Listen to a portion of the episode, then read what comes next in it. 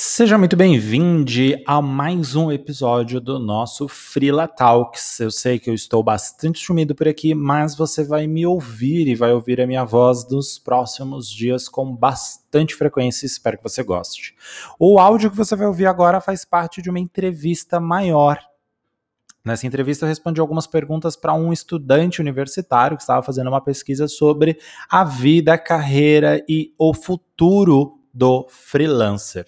E eu resolvi dividir isso em várias partes para ficar episódios bem fáceis de você ouvir. Então você vai ver que são alguns episódios mais curtos, outros episódios mais longos. O que importa é que eles sirvam aí, agreguem alguma coisa no seu cotidiano. Então espero que você goste e nos vemos no próximo Freela Talks. Qual é a sua percepção sobre comunidade no universo dos freelancers e a importância é. dela? É, eu acho comunidade muito importante, principalmente porque somos seres sociais. Tá? A gente se reúne em sociedade, a gente já se reúne por comunidades. Então, isso, por natureza, já é importante.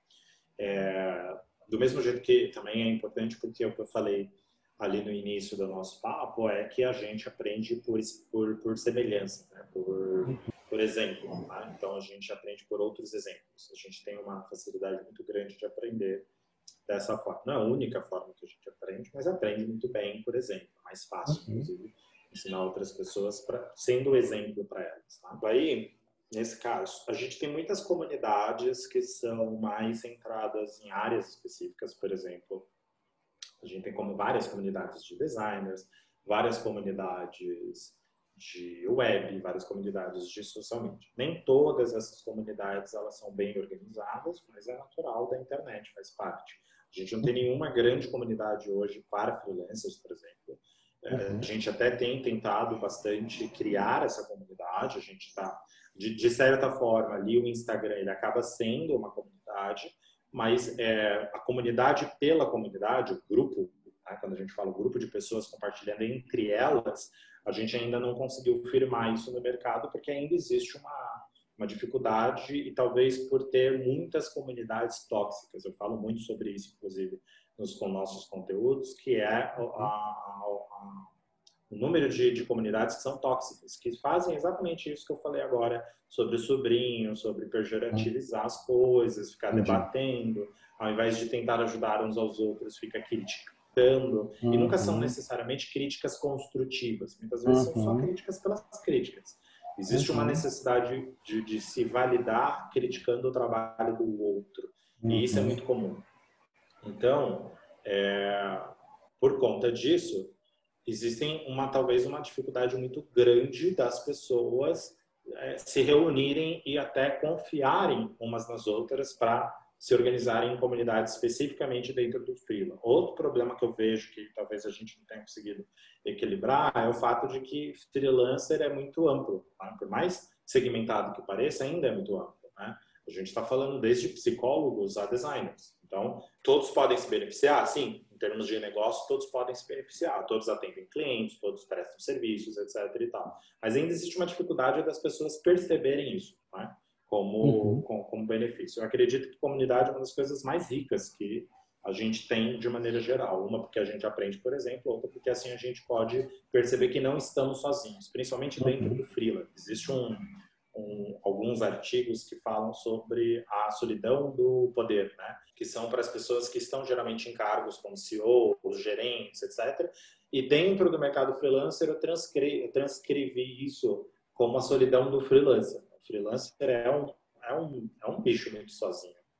Porque você entende assim, por mais que você tenha apoio, o que não é comum, não é toda a família que apoia o cara a ser empreendedor autônomo. A gente está falando uhum. de gerações que consideram o, o, serviço público como o máximo do, do, do da, da, qualidade de vida e de, da segurança, ao mesmo tempo que a gente está falando que CLT, segurança, etc., está sempre ali é, nos uhum. permeando, né?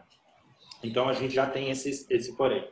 Quando a gente tem a boa sorte de ter um parceiro, uma parceira, uma pessoa com a gente, ou até uma família que nos apoia, ainda assim existem algumas coisas que, que alguns níveis de decisões que você não consegue compartilhar com essa galera. Às vezes você vai chegar, eu posso chegar com você e falar, putz, eu tô com um cliente que é um cliente tóxico, mas ele, ele representa 60% da minha renda, eu tô uhum. com uma uhum. dificuldade ABC e, e etc e tal. E se essas pessoas não tiverem a mesma vivência que você, ou seja, elas não forem freelancers, elas até podem opinar sobre, porque afinal de contas a gente pode opinar, desde que nos chamem para essa para dar essa opinião. Agora, não necessariamente você realmente vai, elas realmente vão te compreender, vão ter uma empatia por você. Sim. Muitas das vezes, inclusive, vai falar, putz, mas você não pode demitir um cliente, você, o cliente tem sempre a razão, a gente está permeado desses comportamentos. Então, ah, é 60% da sua renda, é, você vai ter que parar de fazer um monte de coisa. Tipo, não existe um, um, um, caminho que seja mais empático, por assim dizer, porque caminho certo não existe mesmo. Né? Não existe a decisão certa para ser tomada. Quando você está em comunidade, é mais fácil de você trocar essas experiências e, portanto, começar a, a tomar decisões é, menos sozinho, menos solitário. Para mim, isso talvez seja o maior benefício de estar em qualquer comunidade, principalmente uma comunidade é, freelancer. E esse foi o episódio do Fela Talks em que eu respondi mais uma pergunta dessas entrevistas, que foi uma coisa bem legal de fazer.